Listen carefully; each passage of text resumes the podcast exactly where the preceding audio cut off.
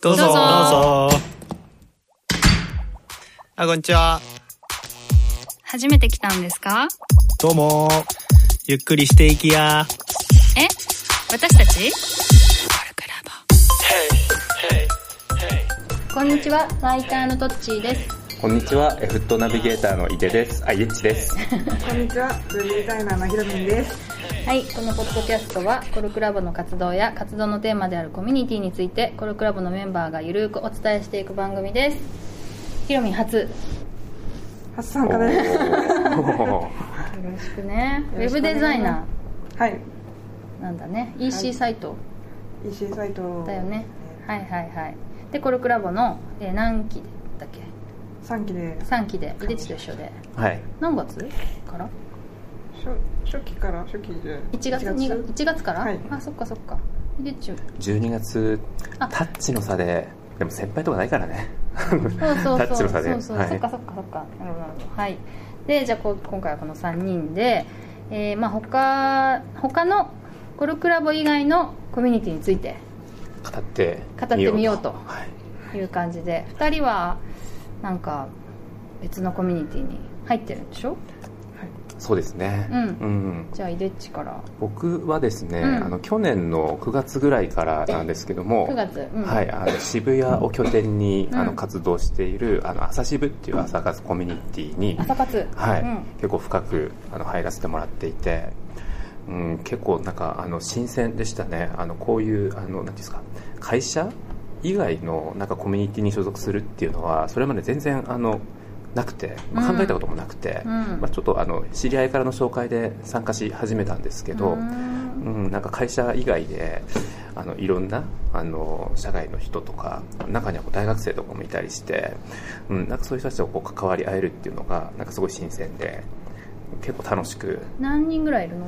今はその朝渋のなんかコミュニティっていうところでいうと、うん。まあ、70人ぐらいのメンバーがあの参加していて、うんでなんかそういうこうコミュニティ活動以外にこう月に1回か2回ぐらいあの著者の方を招いてやるあの朝渋あの著者と語る読書会っていうのがあってですね。うん。そこは結構あのコミュニティ以外の人も参加して OK な場所にしているんですけどうん。そこも結構毎回毎回人が来てくれててやっぱ朝やんの？もう7時半からやるんですよ。あのコルクラボでもおなじみの,、うん。あのブックラボ東京さんで。うんうん。うんだから最初僕も参加した時は本当びっくりしましたね。あの7時半に、うん。あのこんなにあの多くの人が集まって、で著者の方もすごいこうあのテンション高くというか、うんうんうん。あの話してくれるんでなんか眠気も覚めてうん。なんか9時ぐらいに終わるんですけどうんなんかもうその9時のテンションがすごい高いというか、うん、朝からガソリン注入されるみたいな、うん。うん、すごいなんか斬新でしたね。それ以外にはどんな活動をする？なんかその70人ぐらいのメンバーがいるんですけど、うん。結構その朝にこう面白いイベントを入れて、うん。まあ、朝に起きる理由を作れればちゃんとその早起きあのやっぱこう朝起きた瞬間にちょっと布団からこう出るのだるいなとかあったりするじゃないですか、でもそういう気持ちを吹き飛ばすにはもうイベントが入ってればなんていうんですかねまあ、でも行かなきゃみたいな感じで、ね。そうですね。こう布団から出るあのきっかけができやすいっていうところで、うん。そういうこう朝にこういろいろイベントを入れるためにこう部活とかやってたりするんですよ、うん。あのランニング部とかあの英会話部とか読書部とか。でなんかあの70人いるんですけど結構いろんなメンバーがそのなんですか部長あの俺こういう部活作るみたいな、こういうことやりたい人集まってみたいな感じであのやってくれてそれも結構盛んですね。もう本当じゃあ何やってももいいけど、はい。朝だよっていうのだけ今日あそうですね。枠は枠だけ決まってるって感じです。あの、うんうんうん。枠だけが7時とか7時半からで、うん。会社行く前に。そうですね、うん。うん1時間半とか2時間は何やってもいい。それさすごい分かりやすくて、コルクラボってさ、うん。みんなバラバラでやりたいこともバラバラだから、うん。うん会える時間がまちまちだよね。私だったら平日の昼間のがいいけど、うん。普通の会社の会社員の人は平日の夕方のがいいし、でまあ、土日ダメって人うん家族がやると土日難しいって人もいるから、でもそこがはっきりもう朝だよって分かってるとすんごい活動しやすいね。確かに言われてみるそうったね、うん。確かに7時7時半スタートすごい9時ぐらい終わりで場所は絶対渋谷っていうあの フレームが決まってるから。そういう人たちしか来ないから。めっちゃ活動しやすい、うん、そうだね。ねそっか。それが良かったのかもしれない。ここで初めて気だってさづくみたいな。このクラブもあんまり行ってってさ来れなかったりするじゃん、うん。それやっぱりうん。時間がね自分の時間とうん。活動の時間合わなかったですもんね、そうだね。ああなるほどね面白い。ひろみんは？えービジネスモデル図解製作委員会という委員会に。すごい面白い、うん面白いネーミング。名前は硬いかもしれないですけど、あの結構楽しくみんな活動していて、うん。うん。あのみんなが感動すると思ったビジネスモデルをと図解で表現するっていう、まあ、割とそのまんまのテーマなんですけど、ん。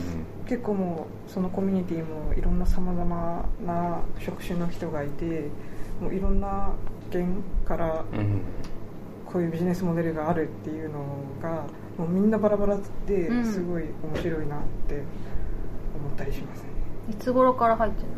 それが活動自体が、えー、と今年頭ぐらいから始まって。あそのコミュニティ自体が、はい。あうんうん。で今で最初から入ってんのひろみんは。あはい。うんうんうん。で50人ぐらい今えー結構いるね。すごい活動してます。へえそれ具体的にはなんか頻度とかと各週の土曜日っていうのが決まっていて、で私は逆うちのコミュニティは逆にこうと各週土曜日って固定されて決められると、うん。どうしても土曜日仕事な人とかうん。いるので、出れないっていう人がいてでそういう人のためのグループっていうのがまた別にあって、その定例の会議に参加できない人はとこのグループに入ってくださいっていうのでグループに入ると,、と何かアドバイスをと求めてる時とかにその人たちが現れてなんか別の視点からアドバイスくれるとかいうのが、でその人たちってどの人たち？えっと、定例の会議に参加できない人たち、できない人たちがアドバイスをする方なの？はいはい。誰に？えっと、会議に参加している人たち。だから常に固定された考えだけじゃなくって、うん。なんかべ全く別の普段の流れで話していない人たちがアドバイスを別の方向から出してくれるみたいな、面白い。普通に考えるとさ定例に出てる人が出てない人に教えるじゃん図式として、うん。はい。だけど矢印が逆ってこと？はい。へえ面白いね。でもその定例に出てないのにアドバイスするスキルがあるってことなの？そうですね、うん。一応みんなビジネスモデルとかに興味がある人たちが参加しているので、うんうん。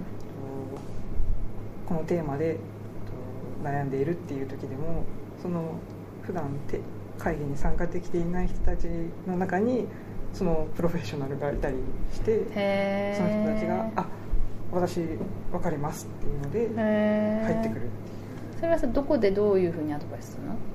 えっとオンライン？オンラインですね、うん。えっと基本的に一番最初は Facebook のグループで始まったんですけどあ今はえっとスラックでみんなやり取りしてますえじゃあ定例でやったことをなんかちゃんとアウトプットしてはい。スラックに上げてそれを出れなかった人たちがアドバイスしていくの？はい。面白いね。じゃあ出れない人もすごいなんか満足度高いっていうか普通さ出れ出られなかったから教えてみたいな感じだとちょっとさ立場が低いみたいになるじゃん。はい。だけどそうじゃないってことだもんねでもスラックでも結構共有に限界があったり流れていってしまったりとかもあるのでえうんうんうん。それも毎回会議に会議が終わった後にチャーリーさんという人が活動してうんうんうん。すごいノートではい書いてて。めちゃめちゃバズってバズってたよね。すごいなっていう、うあー言っんてるんですけども会議ごとにチャーリーさんが要点と次回の課題っていうのをまとめて、えーうん今回はこれについて話し合いましたっていうのを、うん。かなり精度が高い感じで毎回共有してくれるのですごい安心して活動できますね、うんそのどのビジネスモデルをみんなでこう掘り下げていくのかっていうそこのセッティングはチャーリーさんとかがやってくれるんですか？そのみんなでこう持ち寄って。チャーリーさんが、えーこういうビジネスモデルが面白いよねっていうのを定義っていうんですかうんしてくれていてそれに合わせてみんながだったらこういうビジネスモデルが合うかもしれませんっていうのであとみんなからビジネスモデルの案を出していく感じです。あなんかもうめちゃめちゃなんか意識の高いビジネススクールみたいな感じ。そうだね。そうですね。ああじゃだよね。あ分かれてないんだ全然、うん。もうみんなで一個のことをやるってうん。感じそうですね。うーん一応グループは個々に分かれていて。あ分かれてんだ。はい、5, 5チームぐらいに今分かれていて、サブリーダー2人とリーダー1人っていうのを決めていて。誰が決めたの？えっ、ともうチームによって話し合いだったり、うん。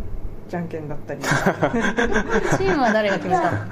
えっとチームもみんな参加してきましたっていうのでじゃあ一列に並んでくださいって言われて1234 5っていうので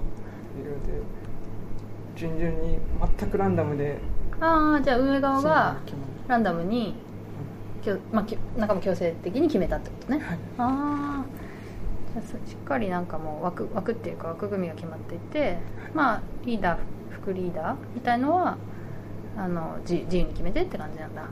ああちゃんとこう設計がされてる感じなんだねそうですねだからコミュニティっていうよりは勉強会、勉強会。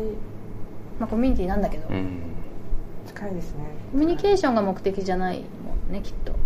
そうですね、勉強するのが。だから朝渋はもうちょっとコミュニケーション重視みたいな感じがしたよね,、まあそうです聞いてみて、うんうん。うんうんうん。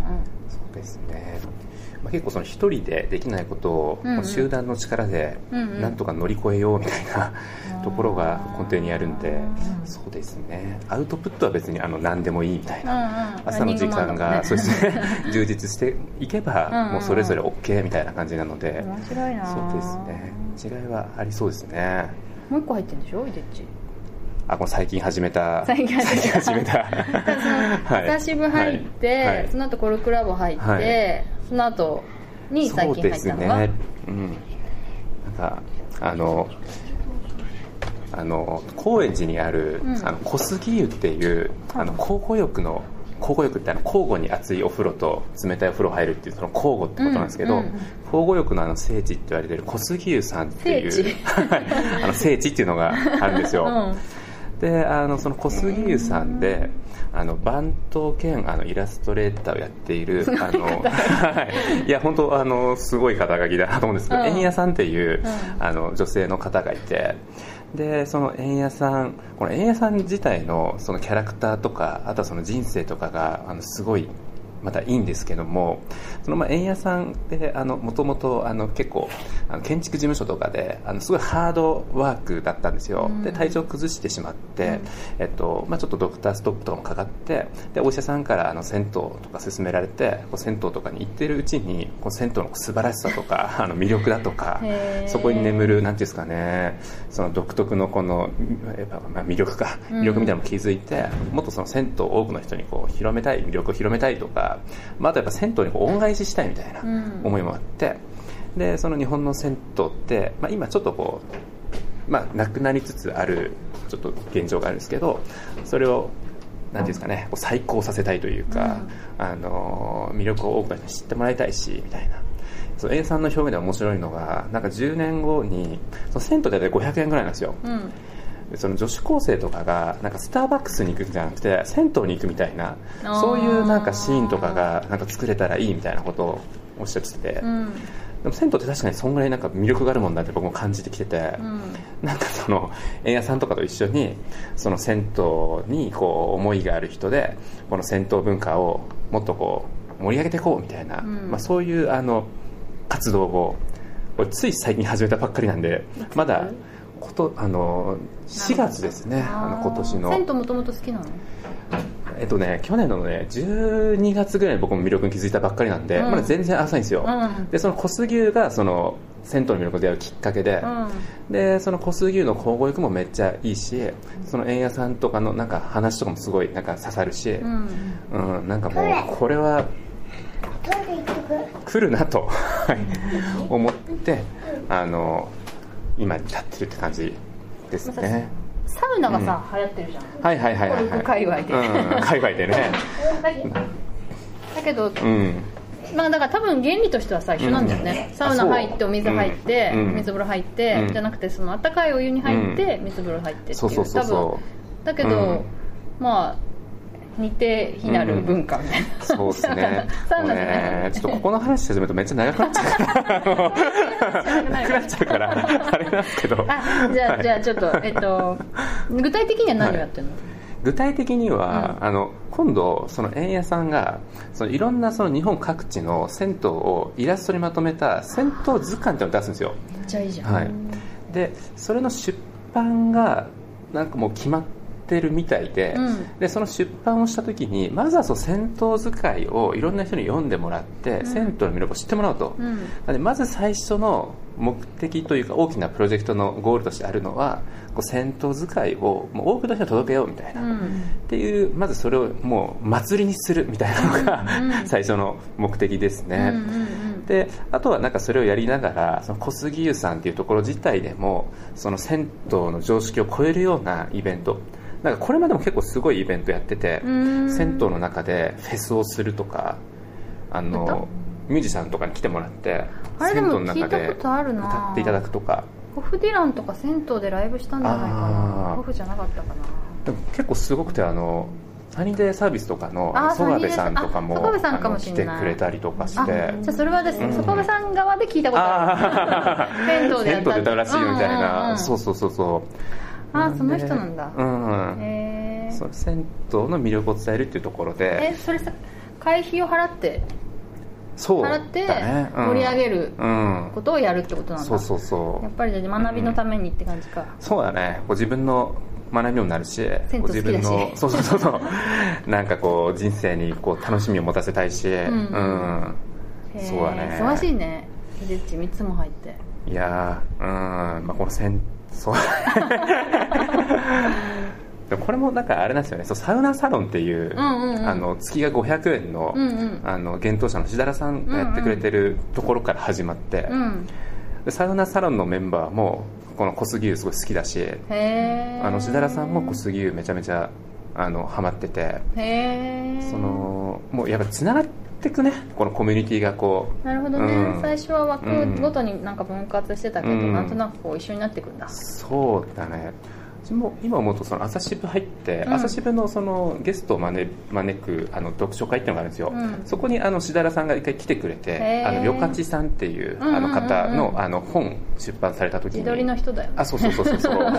いやもうすごいもう今はね、うん。うんうんあのいろんなとこでこう SNS に関する記事を書いてくれてるうんうんうん。了解さんのあの本で本のそのイベントの時に白田さん来てくれて、うんうん。で白田さんもすごいいい人だと思って白田さんをこうフォローしてたらちょうどそのサウナサロン始めますみたいな感じで、へー。あこれめちゃめちゃ面白そうだなっていうふうにこうサウナサロンに入ってうんうん。活動してたら、その小杉湯のことも知って、うんうん。でそしたらもう銭湯にもハマり始めて、そしたら今度この銭湯あの最高プロジェクトにも突き進んでってっていう。やっぱこうどんどんつながっていく感覚がありますね。そうだね、ん。そうだね。なるほどね。じゃあちょっと3つぐらいコミュニティ紹介しましたが、そんな感じでうん。まとめないけどいいですかね、はい、もういろんなコミュニティに皆さん入ってもらうとうん。うん人生楽しくなっていいんじゃないかなと思いますね、そうだね、ロミンこれから入りたいのとかある？やりたいこととか。私あの結構身の辺とかも割と気になっているんですよね。結構なんかコルクラボを対峙してるような対峙してる極端 にありそうな感じなんですけどね。ああそっかそっか。でも稔さんがなんかサディが言ってることを次々真似してるって本人は言ってるよね。あうん多分走り方は全然違うんだけど、うん。うんうん、それもでも勝手に入ってくるよね情報が。そうですね。あの二人が近いから。だから気になるっていうのもあるそっかそうかもしれない。接触回数がね。うんうんうん。じゃあこんな感じでですかね。はい。はい、まとまんないけど、まあ、はい。い、つものことなんで、はい。はい、まとまんないけど、まあ、はいい、つものことなんで、じゃあ以上、はい。せーの。コルクラボの温度でした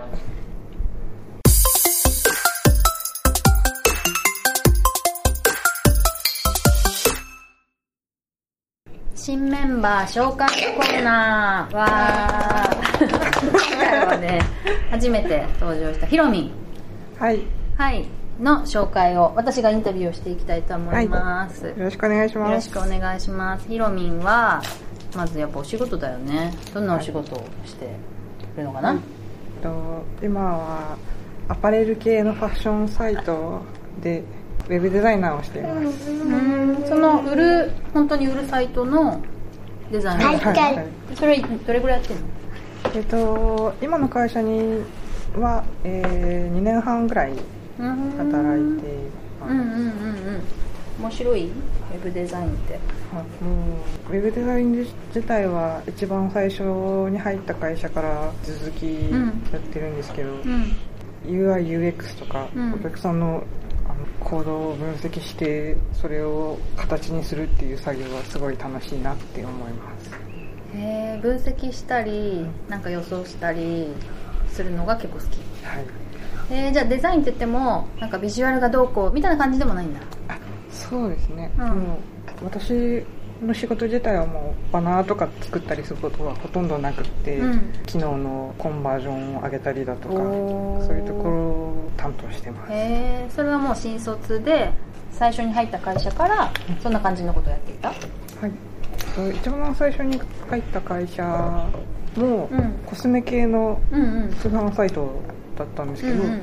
その時はバイヤーで入社してへでもともとウェブデザイナーになりたいっていう宣言をして入ったので、えうん。そこからまあいろいろ勉強させてもらってその後になぜか飛び越えて、えー通販サイトの店長になってしまって。へえ店長とかあんだ？で店長はありまへえすで、えーウェブデザイナーに戻れなくなりそうだったので、うん。次の会社で、あのーウェブ制作会社に入ってウェブ制作の基本を勉強しようと思ってそこで3年半ぐらいうん。ウェブデザインの勉強してました、うんうんうん。でウェブデザインをずっとやってきたのに辞めるんだよね。あそうそうな なんか今度ウェブのあの通販サイトとかでいろいろ検証したりして、うん。それが面白くって、まあ、ウェブデザイナーになったんですけど、うん。ウェブ制作会社のデザイナーとして入ってしまうとほとんどそこの過程に行かないというかうん。普通にディレクターの人がこういうサイト作ってき作りたいっていうのをヒアリングしてきてもらってそれに合わせて作るみたいな感じだったのでその後の工程が、えー、と関われないっていうのを思ってまた通販サイトに戻ってきてうんうん。いろいろ検証したりとかをしてました。うーん。もうその会社も辞めちゃうんでしょ？はい。うん。この会社でやることはやりきったかなっていうのは思ってて、うんうん。でなんか昔からビジネスとデザイン両方考えられるっていうのが割と強みうん。だったのでそこをもっと強化したいなっていうのを思って次の会社も両方考えられるようなところに入りたいなって探し中？じゃあちょうどコルクラブでこれから始まるやつにいいよね。まだ言ってないんだっけ？石井ね。じゃあそういうところに転職を今探してると。はい。はいということでちょっと なぜポッドキャスト部にとかちょっと聞けなかったけど いいかおいおいね。よろしくお願いします。はい。じゃあ以上新メンバー紹介のコーナーでした。します。コルクラボの温度はツイッターもやっています。コルクラボの温度で検索してフォローしたりご意見ご感想いただけると嬉しいです。また「ハッシュタグコルクラボの温度」でツイートしてもらえれば探しに行きます。よろしくお願いします